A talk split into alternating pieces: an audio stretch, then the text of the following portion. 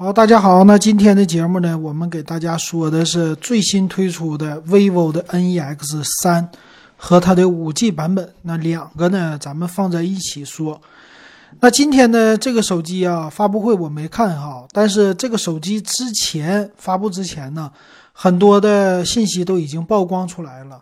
比如说呢，它采用的屏幕是一个叫瀑布屏。那这次的机身呢，也可以说做的确实非常的漂亮啊。那毕竟是 vivo 的一个旗舰的系列了，NEX。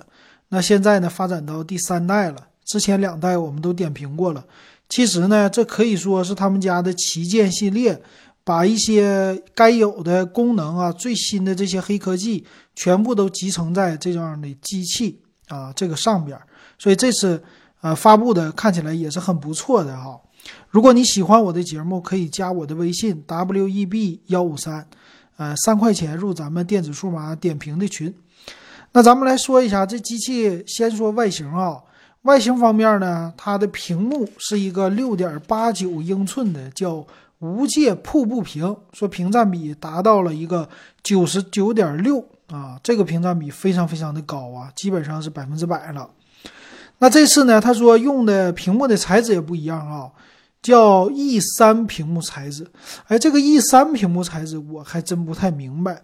那官方说呢，它是比 E 二 AMOLED 屏功耗降低了百分之七啊，好像是一个材质方面没什么变化，但是功耗降低的一款屏幕。另外呢，蓝光也降低了百分之四十二啊。这块屏有媒体报道说是用了两个亿跟三星定制的啊，但别管怎么说，它肯定。这是一直是 vivo 家的强项，也就是屏幕的效果给你做的特别的好。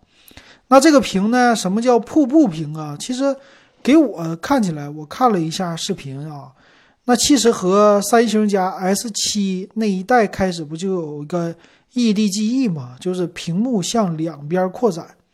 那这个呢，扩展以后也有好处啊，也有坏处。好处是什么呢？就是边框特别特别的窄，没有边框了。都已经到两边了嘛，所以握起来呢，你整个的手感特别的好，都是玻璃。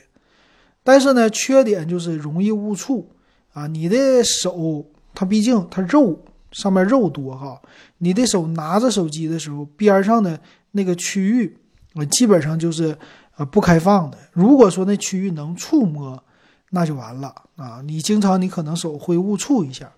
啊，我估计呢，他们家可能把这个误触的问题解决的话，就是把屏幕两边的区域设成不能够触摸啊，这是最好的方式了啊。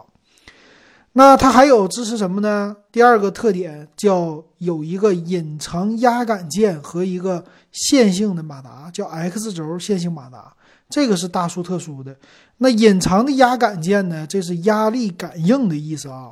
他说呢，这个压力感应呢，配合。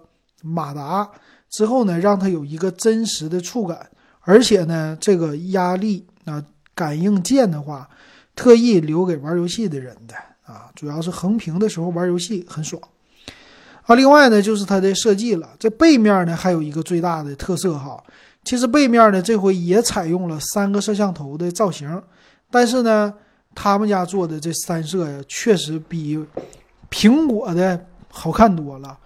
无论是华为家、vivo 家什么的，我觉得安卓阵营的三摄现在都比苹果好看。苹果是最丑的。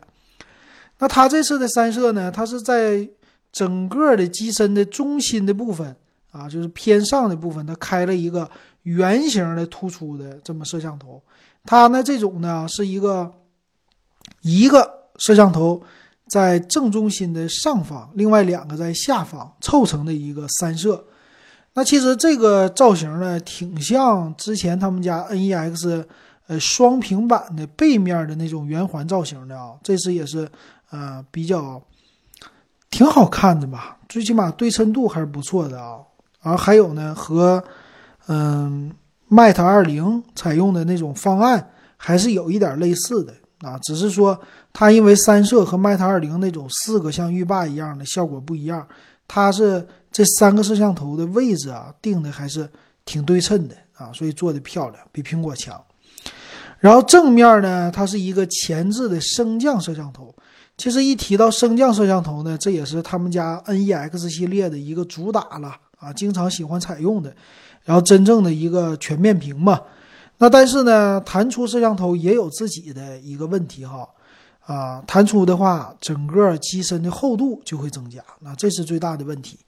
那这个前置的摄像头呢，没有什么特意的升级，没到三千二，是一千六百万像素的，那这只能说是够用啊，并不是特意主打自拍。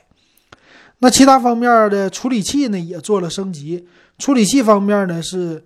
呃，五 G 版采用的是高通骁龙的八五五 Plus，那内存方面呢，最大用到了十二个 G 的内存，呃，标配的时候就是八个 G 的内存哈。那其他方面是 UFS 三点零，还有叫智能 Turbo Write 和 HBP 技术啊，这个就是呃提升你的读取还有写入的速度的。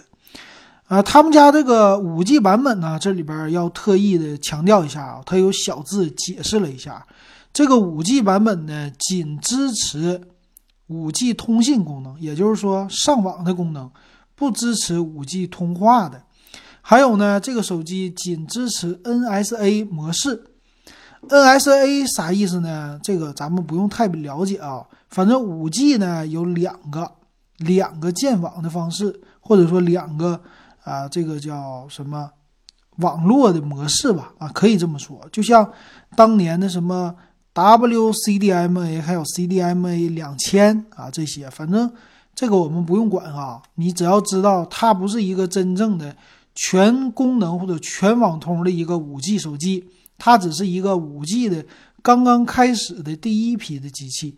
所以你要是真买五 G，买了这款五 G 的产品的人啊，你真的能用上就不好说的，啊，所以打电话呢还是在四 G 网络的基础之上打电话，而且这个模式支持呢要取决于运营商，运营商呢可能会两种模式都兼容，但是现在它仅支持一种模式的话，万一有另外一种模式，啊，运营商监测了以后它不支持，也就是没有五 G 信号。所以说白了哈，现在买五 G 手机的纯粹就是一个概念和尝鲜儿，真正能用的人不多，尤其是普通的消费者。普通消费者五 G 手机大部分买来以后都是当四 G 手机在用的啊，所以你多花这个钱可能不是特别多吧啊，但是多花了其实还是没有什么太大意义的啊，这是我的一个啊个人的想法哈。那另外呢，他说。它也支持网络加速的模块啊，哪一个信号，什么 WiFi 呀、移动网啊，哪一个信号不好的话，它就会自动切换的。还有一个呢，这个机身背面啊有一个叫灵感散热板啊，也就是说，真正的后边还是支持有一个大的导热板的，包括电池、处理器啊这些东西都有啊，所以这个。可以说很多手机啊，现在都采用这种了，不光是游戏手机了。你看出来，它这种手机因为厚度做的比较厚啊，整体的有这些空间放这些东西。那电池呢，采用的是四千五百毫安的大电池加四十四瓦的一个快充啊，这个功能不错哈。但是无线的好像没有支持，这里边没有什么介绍哈。还有呢，屏下指纹解锁啊，屏幕上也有。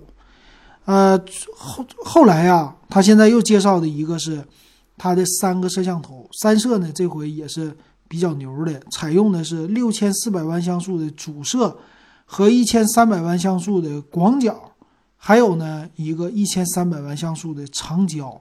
它这里边没有特意强调超广角，但是呢，呃，这个广角的视角是支持到。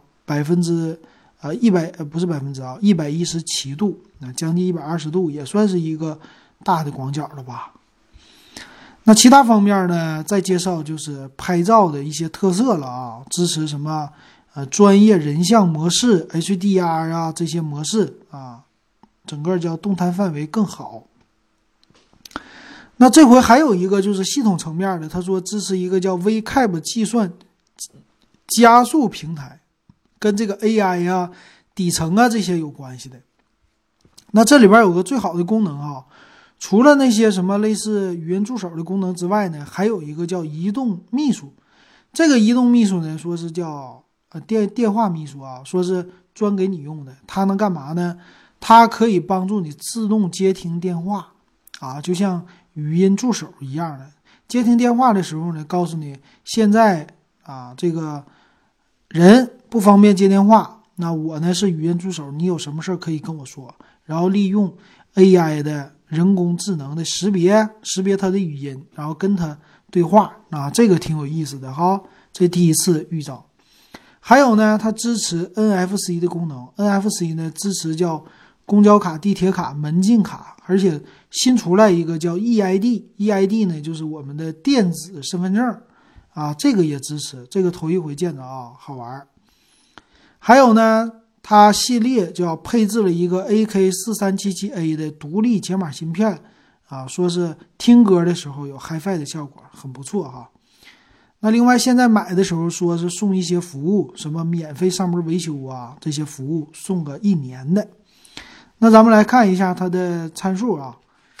参数方面呢，整个的机身的厚度达到了九点四毫米，也就是将近十厘米了啊，一厘米了。重量呢，NEX 三是二百一十七点三克，NEX 三五 G 版。二百一十八点五克。今天我们的群里还有群友在吐槽呢，说是超过两百克的手机都是垃圾。是我们群友还是呃听众啊留言的说的这意思？那是啥意思啊？这手机太重了，拿在手里特别重哈，所以容易掉地上，可能摔坏啊。因为这个玻璃的啊，它的重量决定了它下来以后 都落在地上的时候的。啊，这个叫什么重力加速度啊，什么玩意儿的？这物理咱学的不好。那售价方面呢？这里边他介绍了哈，它两个版本。呃，一会儿呢，我们再给大家说吧。啊，它可能有一些优惠。那咱们来看一下处理器呢，骁龙八五五的 Plus 最新款处理器，机身内存从八个 G 起和十二 G 两个版本，机身存储呢一百二十八和二五六 G 两个版本，电池四千五百毫安，四十四瓦的快充。屏幕呢是 Super AMOLED 的屏，就最最好的屏了，二二五六乘一零八零，六点八九英寸，这个尺寸呢够大啊，确实够大哈。那前置摄像头呢是 f 二点一代光圈的，一千六百万像素，后置呢六千四加一千三加一千三，这是给的，从参数上来看啊挺厚道的哈。然后独立的 HiFi 的芯片啊，支持。全网通，然后支持五 G 网络。五 G 网络呢叫呃单独的一个频率哈。四 G 网络现在还有俩频率呢。四 G 是 TDD LTE 和 FDD LTE 啊。五 G 也整俩。那其他方面呢？WiFi 双频都有。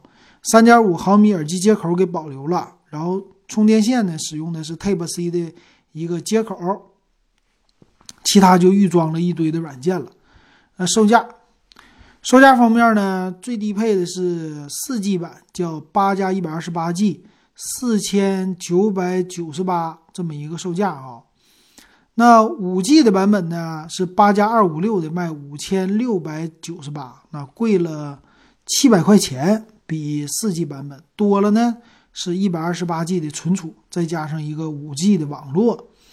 那最高配的呢是十二个 G 内存加二五六 G 存储，也是五 G 版，卖六千一百九十八。所以从这儿看呢，一个五 G 的，这算是五 G 的一个过渡机啊，刚刚开推出的，它不是说真正的全网通。但是呢，价格上来说哈，你可以用五千多块钱就可以体验最新的五 G 的技术了，五 G 的手机了。对于那些想尝鲜的用户呢来说，还是。不错的，或者说就喜欢呃大存储啊这样的用户，但是呢，还是那句话啊，你真正买到手以后，大部分时间可以说，嗯，最近的半年甚至是一年哈，这不好说啊。但我可以说，这最近半年你买的这个手机，可能百分之九十九的时间都是在用四 G，甚至有的人买了这手机，他不办五 G 的卡，因为。五 G 卡贵呀，对吧？每个月给一百 G 流量，除非你是那种特别特别的能打电话的，每个月话费特别贵的人，你可以申请五 G 网络啊，能消费得起。但是，一般用户的话用不到啊，资费在这儿呢，再加上手机啊都是高端机型，没有低端机型，又不是全网通，对吧？所以未来呢，这个手机啊，可能两年时间它就会被淘汰啊。两年以后，这五 G 网络肯定发展非常的成熟了啊。那这手机它又有的高级的又不支持，只支持一种单独的单模的这种形式的话，那肯定就要被淘汰了嘛。但是作为一个四 G 手机，我觉得还是够的啊。还有一点值得表扬的就是它的造型啊，什么总体的这些给你的黑科技啊。在硬件层面的，绝对是超过苹果的了。苹果现在真是不行啊，跟这些国产厂商比不好使。但是呢，软件层面还需要奋起直追，毕竟苹果有一个好系统啊，有一个好生态，这是苹果的优势。行，那今天的 NEX 三和五 G 版就给大家说到这儿，感谢大家的收听。